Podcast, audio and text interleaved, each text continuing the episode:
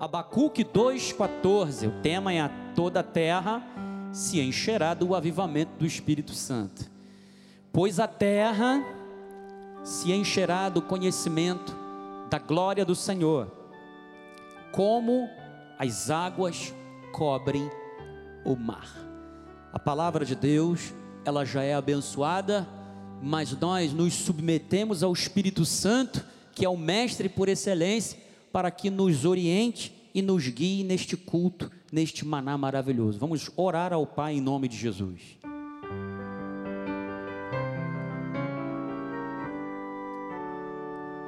Espírito Santo do Senhor, Espírito de sabedoria, conselheiro, o nosso paracleto, o nosso advogado, o nosso defensor, aquele que está ao nosso lado, que nos defende dos dardos inflamados do maligno, aquele que traz paz à nossa mente, que sacia e alimenta o nosso espírito.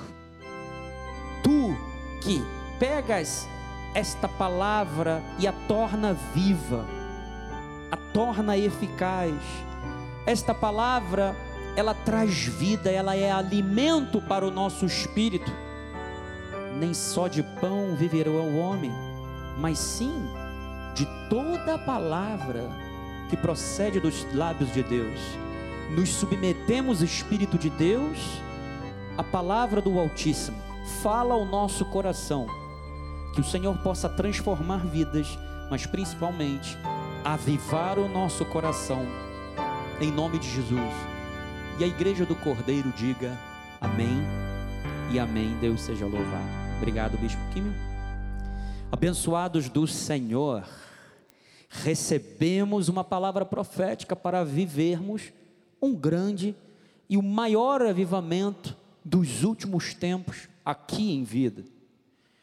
Nosso profeta, nosso apóstolo, muito inspirado pelo Espírito Santo, nos traz a vontade de Deus, para que vivamos esta vontade fervorosamente em função do Senhor. E Deus tem a sua forma, Deus tem a sua maneira de realizar a sua vontade. É tempo de salvação, e é através do nosso testemunho que Deus promoverá a reconciliação de vidas.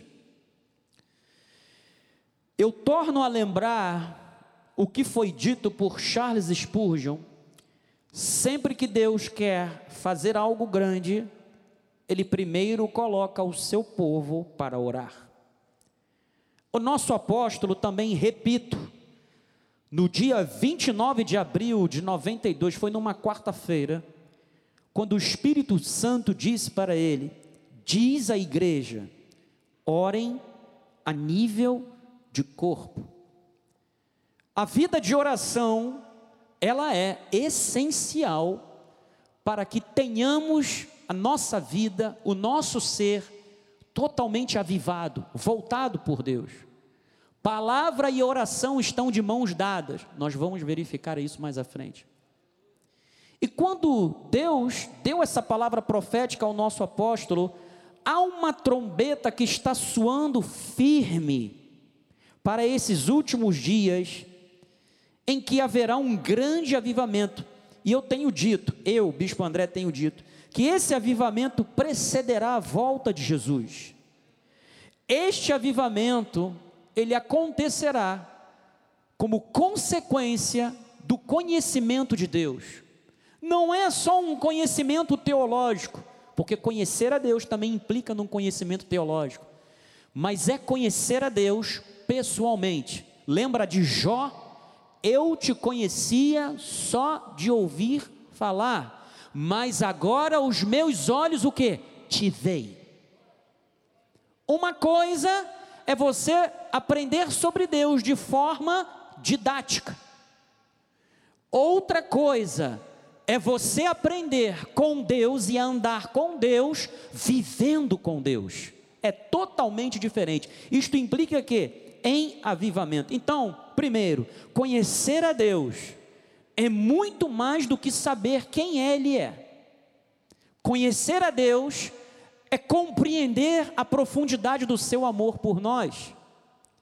E eu queria, antes de entrar no cerne da mensagem, eu quero fazer um retrospecto rápido sobre o que, que estava acontecendo naquele momento com Abacuque. O piedoso rei Josias, ele tinha efetuado uma reforma espiritual, sem contudo obter a necessária profundidade. A sua reforma terminou abruptamente com a sua morte em 509 a.C. E as sementes de corrupção plantadas por Manassés frutificaram com rapidez sob o reinado de Joaquim. Então, imediatamente à morte do rei Josias, o povo voltou que a se rebelar contra Deus e a tapar os seus ouvidos e aos seus profetas. Jeremias seu contemporâneo, fez ouvir sua voz pelas ruas de Jerusalém, conclamou o povo a se humilhar diante de Deus. Ele confrontou o impiedoso Jeoacás, ele lançou Jeremias na prisão, ele queimou os rolos do livro, e isto foi enchendo, sabe, o cálice da ira de Deus. Até que chegou no momento em que esse cálice da ira de Deus transbordou e nesse dia, Jerusalém viu os seus filhos serem mortos, e ele teve os seus olhos vazados, Jeoacás, e a cidade de Jerusalém foi entregue nas mãos do, dos caldeus. Foi quando Jerusalém e os judeus foram levados cativos para a Babilônia.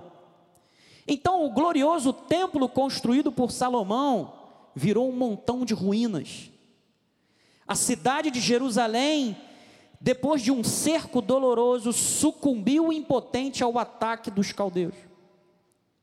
Dizem os historiadores que os que morreram à espada foram mais felizes do que aqueles que morreram de fome, porque Jerusalém havia sido sitiada durante alguns anos. Então, acontece que os vasos sagrados do templo foram entregues nas mãos de Nabucodonosor e levados para o templo de Dagon, no reino da Babilônia. O pecado, amado, é o opróbrio das nações. Ele não fica sem julgamento. Quem não escuta o chamado da graça, amado, ouvirá a trombeta do juízo. O livro de Abacuque trata, sabe do que? De política internacional, opressão econômica, violação dos direitos humanos, violação brutal na guerra e na decadência moral e religiosa. Tudo o que nós estamos vivendo hoje, os dias de hoje. Ele nos fala também sobre a soberania de Deus, fala sobre o avivamento espiritual, porque foi Abacuque quem orou. Abacuque começou chorando, sabe, clamando a Deus, mas ele termina num ato de louvor a Deus. Ele disse: Aviva a tua obra em nossos dias, Senhor. Abacuque terminou o seu livro dizendo: Ainda que a figueira não floresça, ainda que a vide não dê o que? O seu fruto, que o produto da oliveira minta.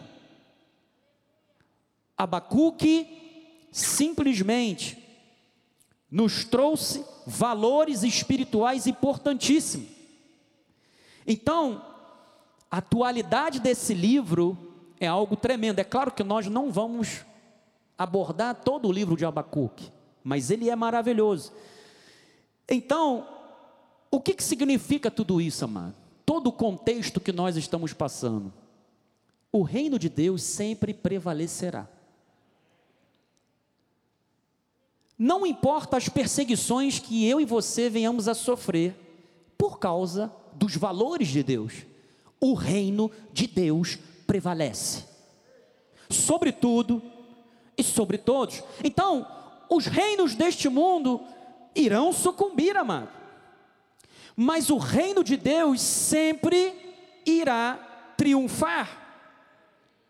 A Babilônia naquela época sentia-se o que? Invulnerável, segura.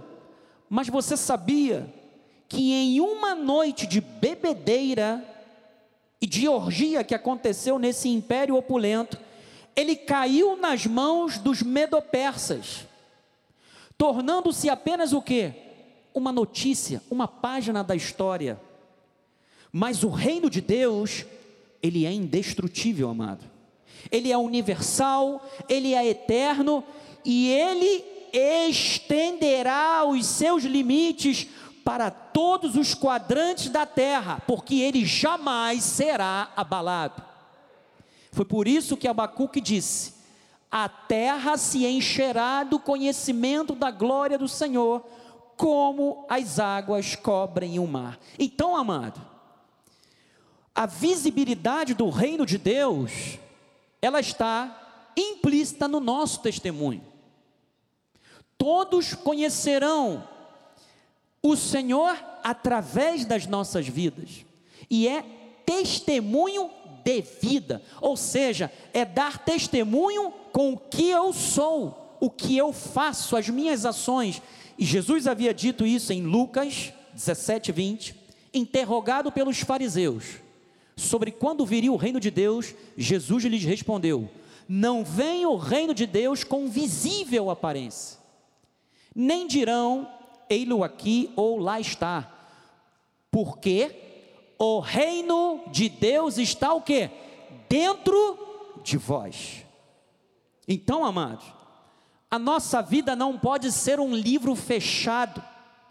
Nós somos cartas vivas onde está o registro do que Cristo fez na nossa vida. Ele nos tornou novas criaturas. Ele nos transformou. Segunda de Coríntios 3, 2, vós sois a nossa carta, escrita em nosso coração. Olha, Deus te deu um novo coração, Deus fez um novo registro de vida em você. Deus tirou o teu coração de pedra e te deu um coração de carne. Porque precisa ser conhecida e lida por todos os homens. O que Deus fez na sua vida precisa se tornar conhecido por todas as pessoas. Todas as pessoas.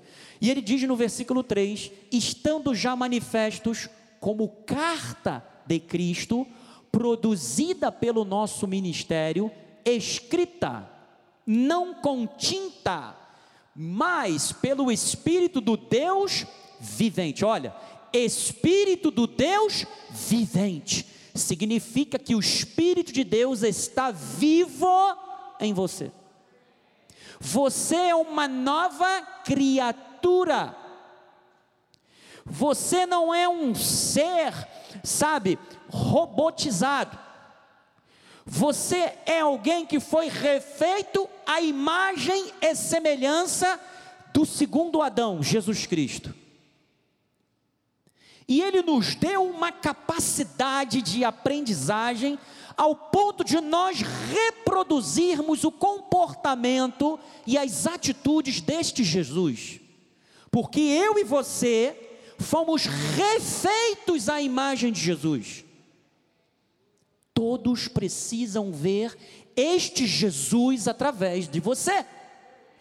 Todos precisam ver este Jesus através das suas atitudes. Todos precisam ver este Jesus através do que você fala.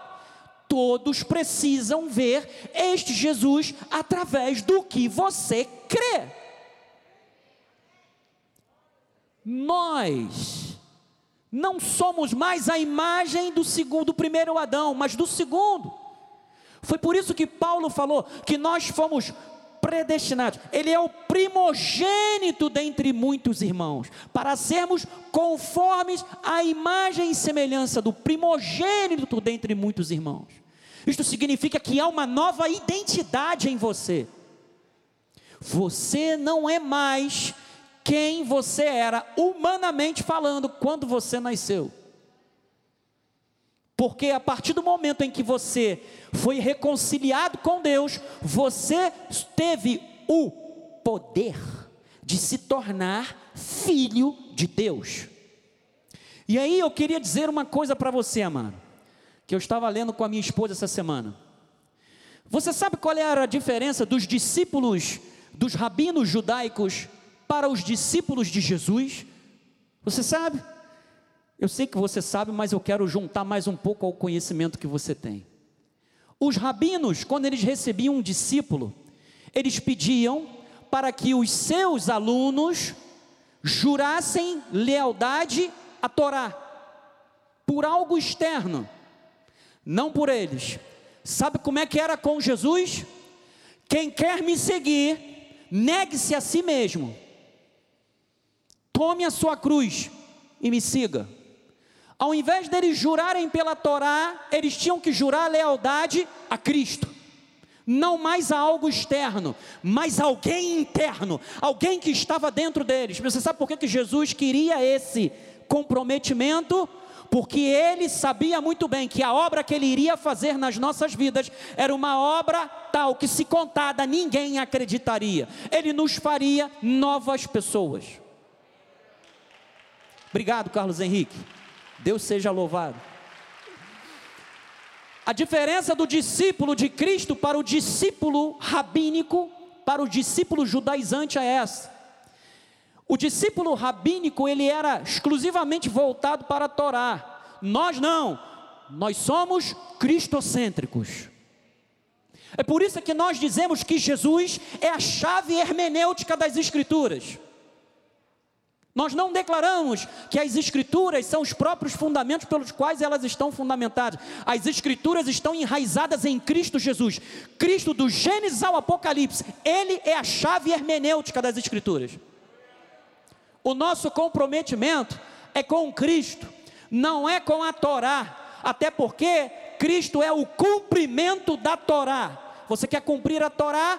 Ame a Deus acima de todas as coisas. O depois que você amar a Deus acima de todas as coisas, ame o seu próximo como a ti mesmo. Paulo disse: contra essas duas coisas não há lei. Você cumpriu a Torá toda. Porque Jesus veio em cumprimento da lei. Então, eu entendo que o amor de Deus é a mensagem que tem que ser testemunhada, amado. João 3,16. Porque Deus, olha, é Deus, Ele amou ao mundo de tal maneira que Ele deu o seu Filho unigênito para que todo aquele que nele crê não pereça, mas tenha a vida eterna. É por isso que você não vai se perder, porque você crê nele. Ele colocou em você um dom chamado fé. E é justamente este dom que gera em você a capacidade de você ser reconciliado com Deus, porque pela graça sois salvos mediante o que há fé. E isto não vem de vós. É um dom de Deus. É graça. É gratuito. Então o amor de Deus é a estrutura de toda a escritura. Ele nos amou até o fim, amado. João 13, 1. Ora, antes da festa da Páscoa, sabendo Jesus que era chegada a sua hora de passar deste mundo para o Pai, tendo amado os seus que estavam onde? No mundo. O que, que ele fez? Amou-os até o fim. Amado, Deus nos ama, nos amou até o fim, ao ponto de ir para aquela cruz consciente. Por favor, Jesus não foi assassinado, ok? Essa glamorização, oh, meu Jesus foi assassinado. Não, não, não. Aí você não está dizendo que ele é o Senhor. Ele deu a vida dele. É diferente. Ele espontaneamente, ele deu. Se você está dizendo que Jesus foi assassinado, você está dizendo que ele não cumpriu a missão dele. Você está dizendo que ele não morreu por amor, e sim por uma fatalidade. E ele não morreu por uma fatalidade, ele morreu pelos seus, ele morreu por você, ele morreu por mim, ele morreu por todos nós, porque ele quis. Você... Amém, Carlos aí. Você se lembra?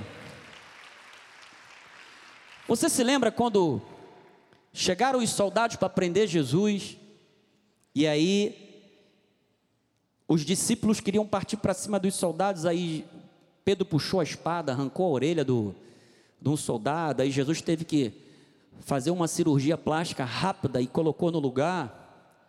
E aí Jesus falou assim: Você acha que se eu não quisesse, eu não pedir, viria uma legião de anjos aqui e a gente resolveria esse problema rápido? Amado, você tem noção de quem é o espírito vivente que está dentro de você? Ele é soberano. Você está tendo um. Você está sendo afrontado por quê? O que é que está te intimidando? Quem está tentando te intimidar? Quem toca em você, toca na menina dos olhos de Deus. Você é guardado por Deus, amado. Sabe por quê? Porque Ele te ama. Então, foi em amor que Ele te predestinou. Enquanto que algumas pessoas perdem tempo para dizer: Ah, é injustiça de Deus, por que, que Deus escolheu uns, outros Deus nem quis saber, foi para o inferno. Amado, eu prefiro entender o que a Bíblia me transmite a respeito do amor de Deus. Efésios 1, 3. Bendito Deus e Pai de nosso Senhor Jesus Cristo, que nos tem abençoado. Paulo começa dizendo que ele te abençoou com toda sorte de bênçãos. E aí ele diz: espiritual nas regiões celestiais em Cristo, assim como nos escolheu nele, ó, em Jesus, antes da fundação do mundo, para sermos o que? Santos e irrepreensíveis Perante quem? Perante Ele. E aí o que, que ele diz? E em amor. Cinco. Nos predestinou, ó, para Ele. Você é dele. Tudo bem, nós somos casados, sabe? Eu pertenço à minha esposa, nós temos uma aliança, mas olha só, eu fui predestinado para Ele. Você foi predestinado para Ele. E por você ter sido predestinado para Ele, olha, Deus disse: raça eleita, povo de propriedade exclusiva, são meus. E aquilo que é meu, aquele, quem é, aquele que é meu, o maligno não pode tocar. Não pode, amado. A bispo. Mas teve muitos irmãos aí que adoeceram, pegaram o Covid. Alguns já estão, amado, está na glória. Tem certas coisas que nós ou vamos entender com o tempo, ou somente diante de Deus, amado. O mal do ser humano é querer racionalizar tudo. Dei uma topada. Por que, que eu dei uma topada? Você deu uma topada porque você estava desatento. Esbarrei no púlpito. Poxa, mas por que, que eu esbarrei no púlpito se eu vi que o púlpito estava aqui? Sabe, o ser humano ele quer, sabe, ele quer questionar tudo, ele quer racionalizar tudo. Por quê? Como? Não, sabe, se eu não tocar lá no buraco dos cravos das suas mãos, não tem como eu acreditar que ele está vivo. O ser humano é assim. Mas quando o Espírito Santo vem, pega aquela, va, aquela massa daquele vaso, vai até a casa do oleiro, quebra aquela massa, mas ele não desperdiça, ele pega a mesma massa, refaz de novo. Pedro disse: antes de tudo, crescei na graça e no conhecimento de quem? De nosso Senhor e Salvador Jesus Cristo. Então, à medida em que eu vou crescendo, o que, que eu aprendo? Que Ele me predestinou em amor para Ele. Ah, mas sabe, os filhos do mundo, eu não quero saber dos filhos do mundo. Os filhos do mundo já estão julgados como seu príncipe. Eu quero saber daqueles que são trigo, peixe bom e como é que eu faço isso? Eu tenho que pregar, eu tenho que amar, eu tenho que ser misericordioso, eu não tenho que rotular ninguém, para mim, todos são eleitos de Deus, porque se eu começar a rotular, se eu começar a fazer escolhas, pô, esse aqui é bonzinho, esse deve ser de Deus. Pô, aquele dali é brabo, aquele não deve ser de Deus. Nós não temos essa autoridade. Nós não temos esse discernimento de Deus. Bispo, mas Jesus falou que a árvore se conhece pelos frutos. Sim, mas eu conheço muitas árvores que a princípio deram maus frutos, frutos podres. Mas o profeta disse que há esperança para o galho da árvore, ainda que esteja cortado. E aí eu vejo muitas pessoas que eram ex-homicidas, ex-ladrões, eis algumas coisas, eis alguns adjetivos, algumas qualidades pejorativas. Eram eis alguma coisa. E hoje são povo de Deus. Nós não estamos aqui para rotular ninguém. Na nossa linha de alcance, todos são eleitos. Todos são povo de Deus. Poxa, bispo, mas não dá para fazer uma segregação? Não. Jesus falou que o joio é tão parecido com o trigo que é ele quem tem que fazer essa separação. Nós não temos essa liberdade. Nós não podemos rotular ninguém, amado. Mas ele disse que ele nos predestinou para ele, ele nos adotou como filhos por meio de Jesus Cristo, segundo o beneplácito da sua vontade. Versículo 6. Ah, e nós fomos criados, e depois você pode até ver no versículo 11, 12, para o louvor da glória da sua graça. Ou seja, eu quero dizer uma coisa para você: Deus tem um propósito para a sua vida. Amém? Tudo que está dentro do propósito de Deus acontecerá com você, ok? Beleza. Você conhece o propósito que Deus tem para a sua vida? Cada um tem que conhecer o propósito que Deus tem para a sua vida. Por que, que eu estou falando isso? Porque senão tem muita gente que vai viver, e aí é o que eu, a minha esposa estava conversando comigo essa semana. Não dá para viver o evangelho da Xuxa, amado. Sabe o que é o evangelho da, chuva, da Xuxa? Tudo o que eu quiser, o cara lá de cima vai me dar. Não é assim, não. Primeiro, que ele não é o cara lá de cima. Ele é o Deus soberano. Ele, por um beneplácito, nos chamou para uma santa vocação. E ele disse: quando você buscar o reino, todas as demais coisas vos serão o quê? E o que, que ele disse aqui? Para o louvor da glória de sua graça, que ele nos concedeu o quê? Gratuitamente em quem? No amado. Tudo o que Deus determinou para a sua vida vai acontecer. Cada um dentro das suas respectivas áreas de vida de ação, de posicionamento na sociedade, porque Deus tem que ser glorificado através da tua vida, meu amado. Ele tem que ser exaltado. Então, o avivamento, ele implica, sabe no que, amado?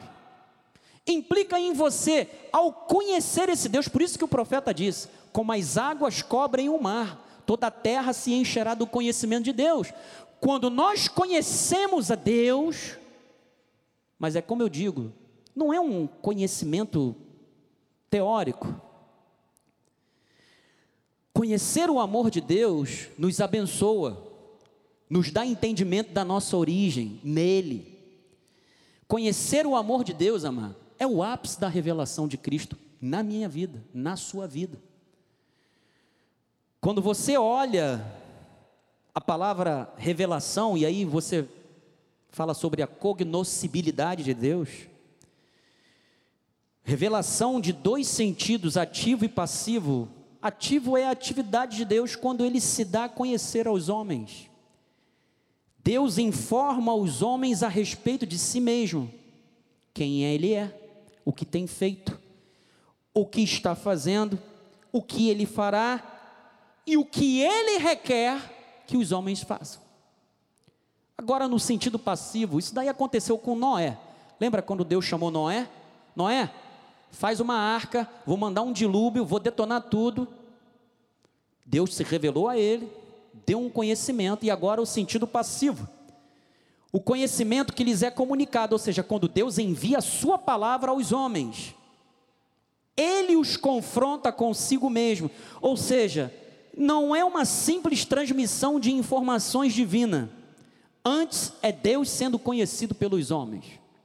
O que Deus quer que você faça no sentido de revelação é que você ao entender o que ele, quem ele é, o que ele fez por você, o que ele está fazendo por você, o que ele fará por você e o que ele requer que você faça, ele quer que você seja um canal da glória dele. Ele quer que todos olhem para você e veja Cristo. Ele quer o que? Salvação, amado. Jesus falou, nós vamos ver mais à frente ali daqui a pouco rapidinho. Quando o evangelho do reino for pregado em testemunha a todas as nações, então virá o que? O fim. Nós não estamos aqui para retardar a vinda de Jesus. Não, pô, não, sabe, Jesus não pode vir agora não. Tenho que casar, tem que ter filho, tem que ter netos, eu tenho que ter isso, eu tenho que ter aquilo. Nós não podemos raciocinar dessa forma. Nós fomos predestinados para o louvor da glória da Sua graça. Foi para Ele. Então, o avivamento é o poder de Deus no testemunho do Evangelho, amado. Testemunho esse que a raça humana rejeitou. A ira de Deus se revela do céu contra toda impiedade e perversão dos homens que detêm a verdade pela injustiça. Porquanto o que de Deus se pode conhecer é manifesto entre eles, porque Deus lhes manifestou. Isso aqui se chama revelação geral. Porque os atributos de Deus, o que é revelação geral? Os atributos invisíveis de Deus, assim, o seu eterno poder, como também a sua própria divindade, claramente se reconhecem desde o princípio do mundo, sendo percebidos por meio das coisas que foram o quê? Criadas. E o que que Paulo disse? Tais homens, por isso, são o quê? Indesculpáveis. Porquanto, tendo conhecimento de Deus, não o glorificaram como Deus, nem lhe deram graças antes, se tornaram nulos em seus próprios raciocínios, obscurecendo-lhes o coração o quê? Insensato. Então, a revelação geral de Deus foi rejeitada pelos homens. E o que, que eles fizeram? Eles construíram um Deus à sua própria imagem. Conforme o seu próprio quê? Raciocínio. Então, criaram um Deus à sua própria imagem e percepção. Mas Deus não é isto aí, amado. Deus precisa ser manifesto através do seu povo, e o avivamento é que traz isso. O Evangelho é o avivamento que liberta, amado. Romanos 1, 16, 17. Pois não me envergonho do Evangelho, porque ele é o poder de Deus. Para quê? Para a salvação. Olha, para que primariamente é o Evangelho a salvação de todo aquele que crê. Primeiro do judeu e também do grego, visto que a justiça de Deus se revela no evangelho de fé em fé. Como está escrito, o justo viverá pela fé. Então, amado, a salvação vem pelo avivamento, que nos leva a viver para Deus isso decorre em que? Arrependimento. Avivamento tem que gerar arrependimento. E eu já disse aqui, arrependimento são duas vias. Uma, primeiro para aquele que não está em Cristo, é eleito de Deus, mas está no mundo. Então ele se arrepende dos seus pecados e ele nasce de novo. E a outra via, a outra via é para que nós não vivamos para nós mesmos. Porque se você quiser viver carreira solo, você vai estar fora da vontade de Deus. E andar fora da vontade de Deus está deixa você sob o alcance de disciplina, correção e açoite. Porque Deus disciplina e açoita a todo filho que recebe. Então, amados, o avivamento, ele precederá o fim de todas as coisas. Mateus 24, 3 a 4. No Monte das Oliveiras achava-se Jesus assentado, quando se aproximaram dele os discípulos em particular, em particular, e lhe pediram: Dize-nos quando sucederão estas coisas? E que sinal haverá da tua vinda e da consumação do século? E ele lhes respondeu: O que, que foi a primeira coisa que Jesus falou? Vede que ninguém o que? Vos engane. Então você sabe que o que, que o engano ele quer fazer? O engano quer que você esteja totalmente desatento, ele quer que você esteja como aquelas dez virgens. Lembra da parábola das dez virgens?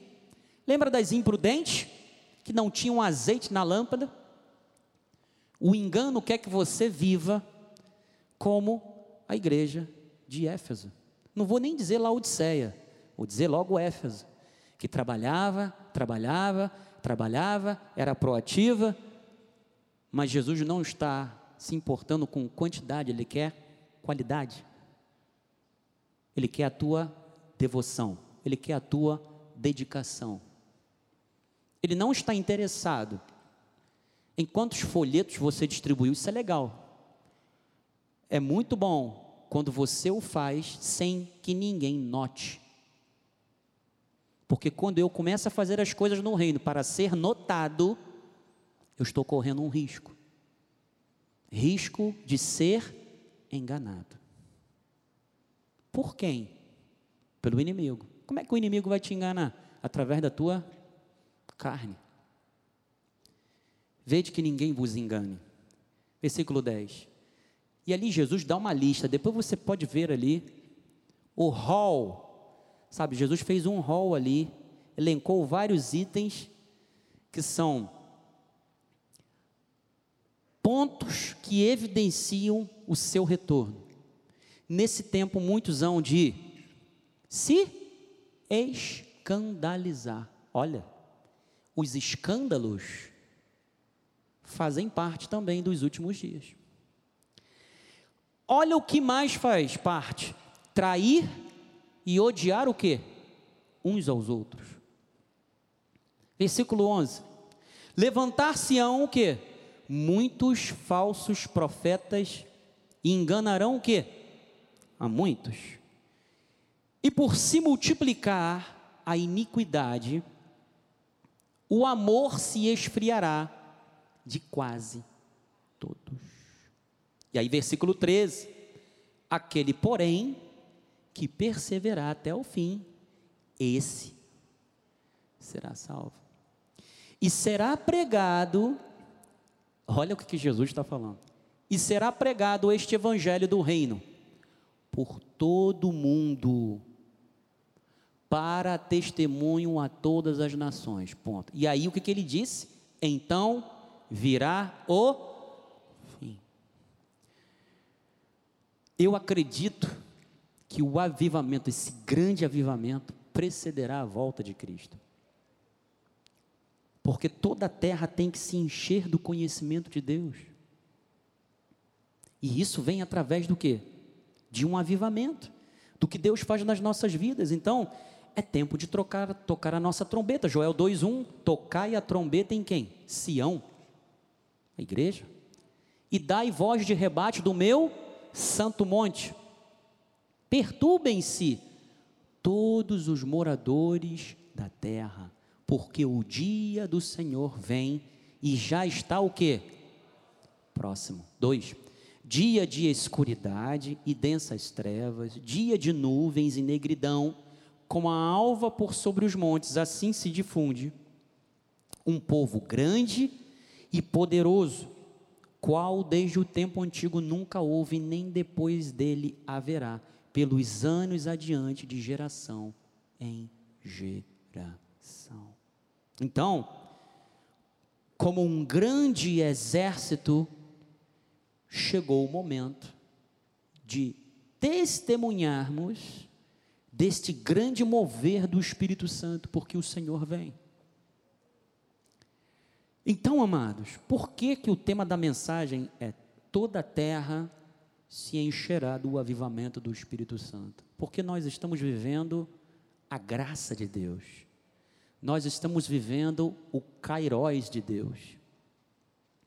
E o Espírito Santo está entre nós, reunindo os eleitos de Deus. Quando Paulo disse que nós somos cooperadores de Deus, somos nós que estamos nessa posição de cooperarmos com Ele para que vidas sejam salvas.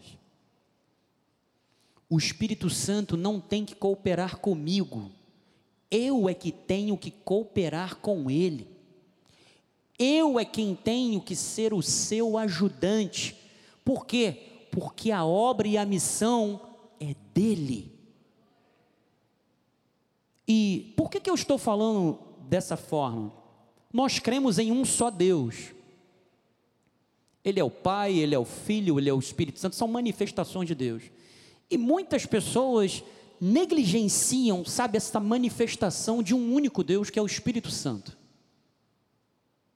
Jesus falou: Eu tenho que ir, porque se eu não for, eu não tenho como enviá-lo a vocês, eu não tenho como batizá-los. Então, essa obra é uma obra grande e é o Espírito Santo quem faz em nós, amados. João capítulo 16, versículo 7. Mas eu vos digo a verdade, convém-vos que eu vá, porque se eu não for, Olha como é que Jesus se refere: o consolador não virá para vós outros. Se porém eu for, eu vou-lo enviarei. Versículo 8. Quando ele vier, olha quem é que cria o novo nascimento, quem convence o homem do pecado, quem o regenera quem o batiza dentro do corpo de Cristo, quando ele vier, convencerá o mundo do pecado, da justiça e do que? Do juízo. Mundo ocomene. Do pecado, porque não creem em mim. Da justiça, porque vou para o Pai e não me vereis mais. Do juízo, porque o príncipe deste mundo já está julgado. Versículo 12: Tenho ainda muito que vos dizer, mas vós não podeis suportar agora.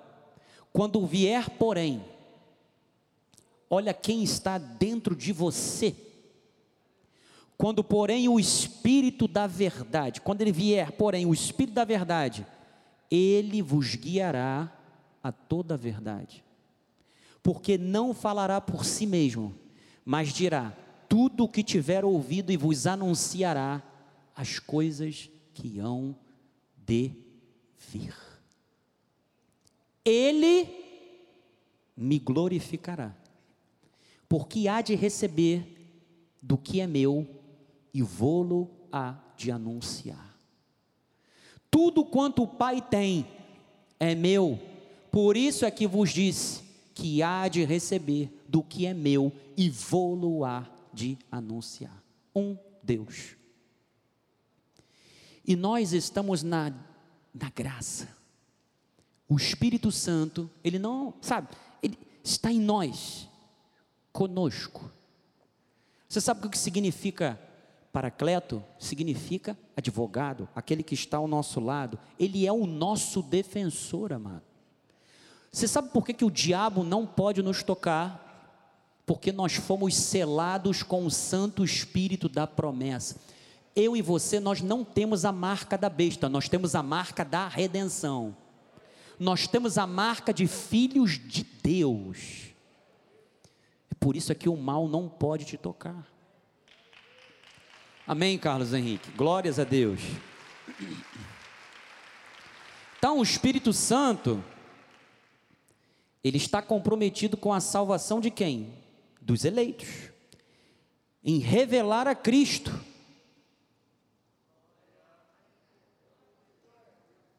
Oh glória.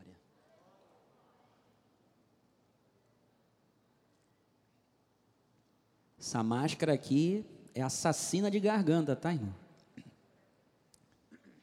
Então, o que, que acontece? Ele faz uma obra maravilhosa, ele nos reconcilia com Deus, e nós ignoramos isso. Nós ignoramos quando ele intercede por nós com gemidos inexprimíveis. E essa semana aconteceu um fato interessante.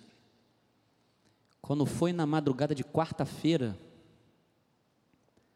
eu acordei cedo, aí a minha esposa falou assim: quatro horas da manhã tu estava falando em línguas. Aí eu olhei para ela, e falei assim: eu? Ela, é, você não estava acordado não? Eu falei: eu não. Eu estava dormindo. Aliás, dormindo não.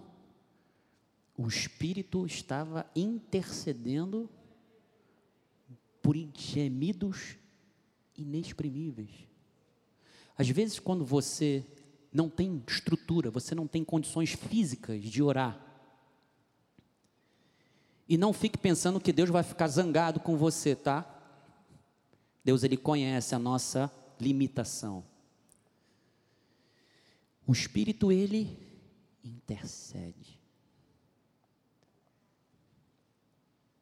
E nós temos tido semanas intensas de bombardeios, você não tem noção. Porque estar à frente de um ministério de oração é muito pesado. Porque os canhões ficam apontados para você. Eu já te falei, tem gente que não gosta de participar do culto de oração por causa da represália do inimigo. Culto de oração? Não, não vou não. Não, não vou não, porque se eu for, o inimigo vai vir para cima de mim com uma artilharia pesada e eu não tenho estrutura para revidar. Então, às vezes eu canso. Mas aí o Espírito Santo, ele intercede com gemidos inexprimíveis. E eu quero te dar um conselho. Você que fala em línguas, ore em línguas. Bruno, Carlos, vocês que. Por que, que eu estou me referindo a eles? Porque eles estão conosco nessa frente de oração. Tem que orar em línguas. Porque quando você ora em línguas, Paulo disse que você fala em mistério com Deus. Somente Deus entende o que você está falando. A não ser quando Ele te dá a capacidade de você interpretar. Por favor, não é tradução. Tradução é quando você conhece o idioma. Você estudou e você conheceu o idioma e você traduz. Interpretação é uma capacidade sobrenatural dada pelo Espírito Santo para você interpretar o que está sendo dito. Por isso é que Paulo diz: aquele que fala em línguas, ore para que a possa interpretar. Eu, às vezes, eu, eu estou orando, estou falando em línguas e Deus está dizendo para minha esposa o que, que é. Então, eu não sei se você já percebeu, às vezes no culto de oração, ou quando eu estou do lado dela, ou quando alguém está falando em línguas, ou o Bruno ou outro alguém está falando em línguas, e ela fica assim, tentando ouvir, porque Deus dá centelhas ali para ela. Não pense você que quando nós estamos aqui no altar, nós estamos fingindo espiritualidade. É muito sério. Nós estamos verdadeiramente ligados em Deus. Então, às vezes, a minha esposa ela fica, às vezes ela dá um espacinho para trás para tentar ouvir e ao mesmo tempo falar através da oração porque o Espírito Santo é Ele quem comanda a igreja. Então nós temos que estar atentos ao que Ele está falando. Às vezes nós precisamos estar focados naquilo que Deus está falando através do apóstolo. E muitas pessoas deixam, passa despercebido, porque não estão focadas naquilo que o Espírito de Deus está falando. Então, por quê? Porque ele diz, ó, tudo que há de receber ele vai anunciá-lo, porque é meu, é a vontade de Deus para as nossas vidas. Então, a igreja precisa clamar, já estamos terminando. A igreja precisa clamar a Deus por avivamento. Hoje é uma noite de ensino pastoral. Abacuque 3, 1 e 2. A oração do profeta Abacuque sob a forma de canto. Olha, a oração agora virou, sabe, um louvor, virou um canto. Tenho ouvido, ó Senhor, as tuas declarações e me sinto alarmado. Aviva a tua obra, ó Senhor, no decorrer dos anos e no decurso dos anos, faze-a conhecida. Na tua ira, lembra-te o que? Da misericórdia. Porque Jesus, quando ele vier, amado, ele vier, vai, ele virá para implantar o juízo final. Choro e ranger de dente para quem não é eleito de Deus. Mas antes da ira vem o que? A misericórdia. Então, o conhecimento de Deus, das suas obras, é o maior antídoto contra o desespero, porque ele nos faz fortes. A palavra de Deus e a oração são os dois grandes instrumentos que nos levam à vitória, amado. Ouvir Deus no meio da palavra e falar com Deus por meio da oração são a receita para uma vida vitoriosa. Ouvir a palavra de Deus, sabe, deve nos levar a uma oração fervorosa. A palavra e a oração precisam andar de mãos dadas. E o clamor pelo avivamento nos leva de volta ao favor de Deus. É o clamor, é o avivamento que faz isso. Então, sujeitar-se a Deus é ser fortalecido por Ele espiritualmente. Jeremias 33, 2: Assim diz o Senhor, que faz essas coisas, o Senhor que as forma, para o que? As estabelecer. Senhor é o teu nome, versículo 3: Invoca-me e te responderei. Anunciar-te-ei coisas grandes e ocultas que não sabe. Amado, intimidade com Deus nos dá uma revelação, nos coloca na visão de Deus, pois passamos a ter entendimento de coisas grandes e poderosas que Deus quer realizar no objetivo de salvar os seus eleitos. E Ele quer fazer isso através de nós. Essa palavra Oculta significa batizar. O que, que significa isso? Juntar, restringir, cercar, fortificar, tornar inacessível, murar. É a mesma palavra usada para cidades muradas ou fortificadas. Ou seja, uma igreja que ora, que invoca a Deus, é uma igreja que está fortificada espiritualmente, é como uma cidade murada porque o próprio Deus é a muralha de fogo, por isso que ele falou isso ao profeta Zacarias. Então, Zacarias 8:20, uma igreja avivada é um lugar de acolhimento. Assim diz o Senhor dos Exércitos, ou essas duas passagens de Abacuque, última aqui dá uma, três pregações. Ainda sucederá que virão povos e habitantes e muitas cidades Zacarias profetiza um tempo em que as nações virão a Deus por causa do seu povo amado. Isso é avivamento.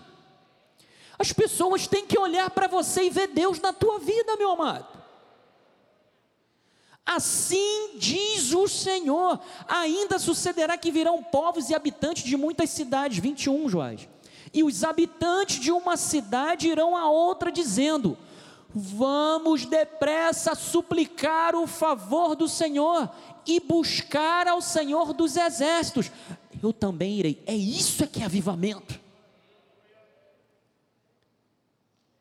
Além disso, amado, avivamento não é por força, não é por uma conquista militar, não é o resultado de uma legislação impositiva, mas é um movimento espiritual à medida que todas as pessoas de nações e línguas se aproximam de Deus, porque elas estão vendo o favor de Deus na sua vida.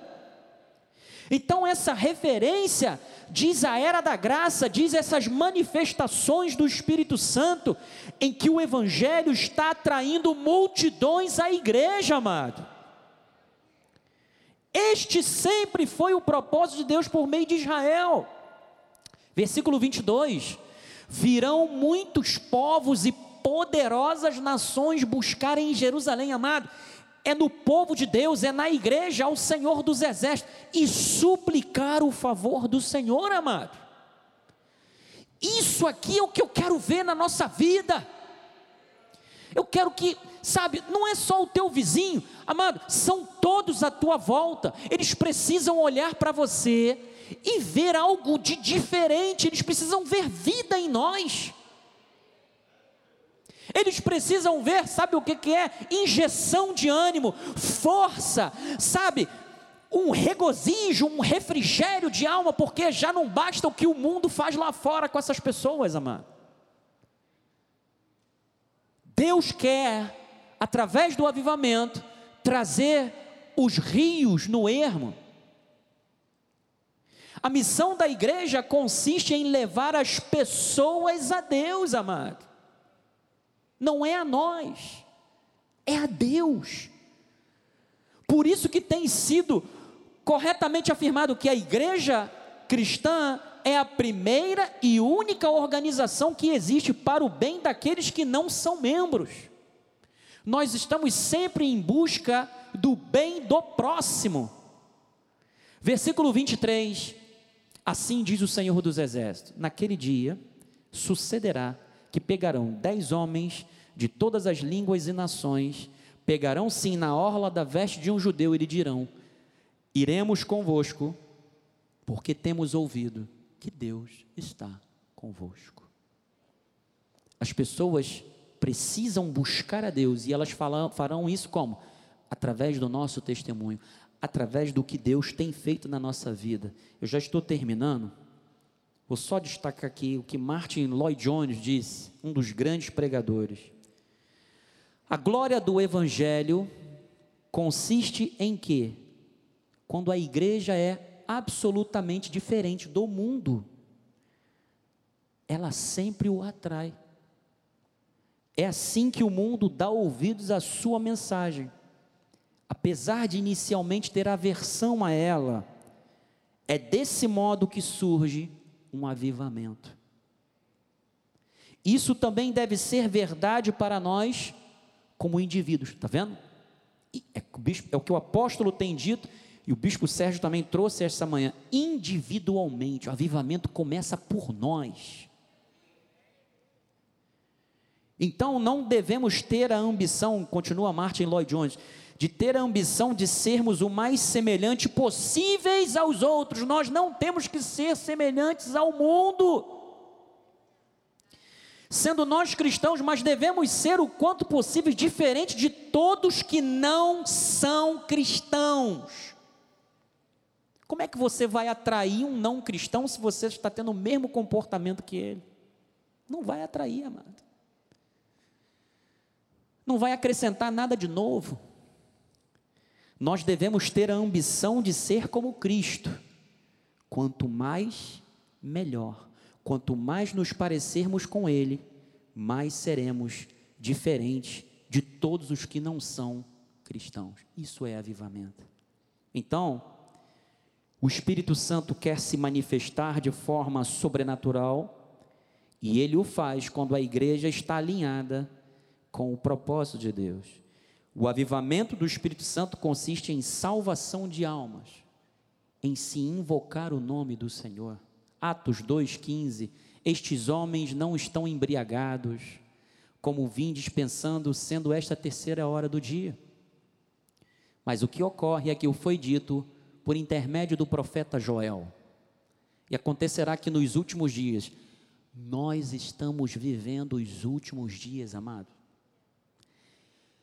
Diz o Senhor: derramarei do meu espírito sobre toda a carne. Vossos filhos e vossas filhas profetizarão. Vossos jovens terão visão e sonharão vossos velhos. Tem irmãos que acham que isso aqui tem a ver única e exclusivamente com a aparência das pessoas, fisicamente. Amados, isso aqui tem a ver tanto com o neófito na fé, o recém-ingresso no Evangelho, quanto aquele que já está há muito tempo no Evangelho. O recém-ingresso terão visões. Volta, Joás. E aqueles que já são antigos na fé sonharão. Deus quer que você sonhe. Os que já estão há muito tempo na igreja, tem muita gente que já está tanto tempo na igreja, que já nem sonha mais. Deus quer que você sonhe. Deus quer que você, sabe, viva de forma avivada. E ele continua dizendo no versículo 18: Até sobre os meus servos e sobre minhas servas derramarei do meu espírito naqueles dias. E o que, que acontece? Profetizarão. Mostrarei prodígios em cima no céu e sinais embaixo da terra, sangue, fogo e vapor de fumaça. Aqui dá outra mensagem. O sol se converterá em trevas e a lua em sangue, antes que venha o grande e glorioso dia do Senhor. 21. E acontecerá, depois de tudo isso, que todo aquele que invocar o nome do Senhor será o quê? Salvo. Então, amados, você sabe qual é o resultado disso tudo? Oséias 6,3. Conheçamos e prossigamos em conhecer a quem? Ao Senhor. Como a alva, a sua vinda é o que?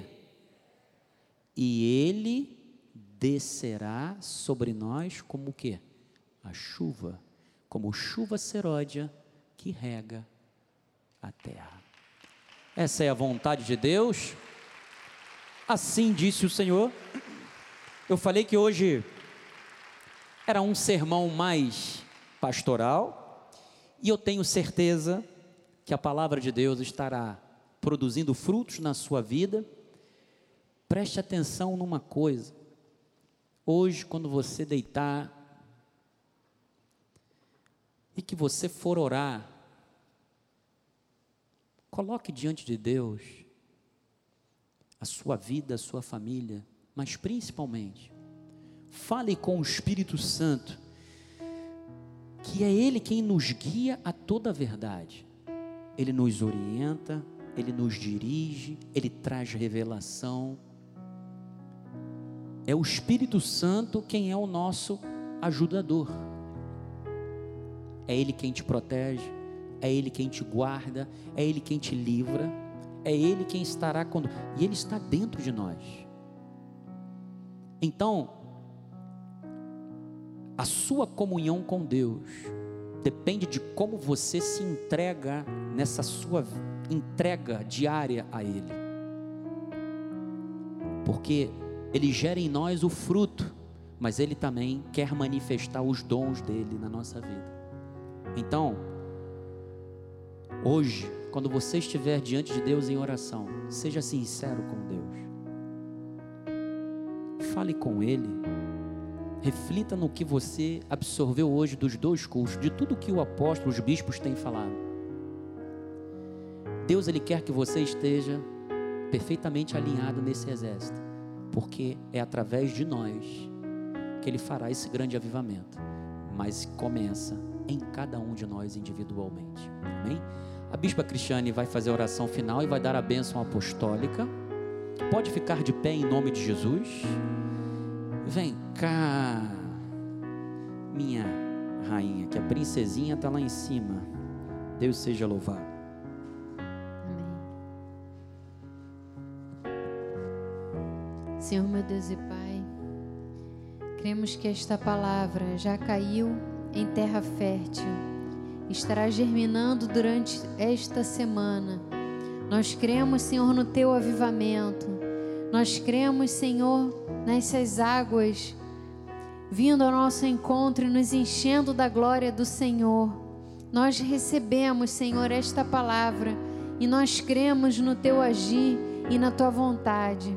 Coloque em nós, Senhor, o desejo de estar te buscando em oração a cada dia para conhecer a tua vontade, que é boa, agradável e perfeita.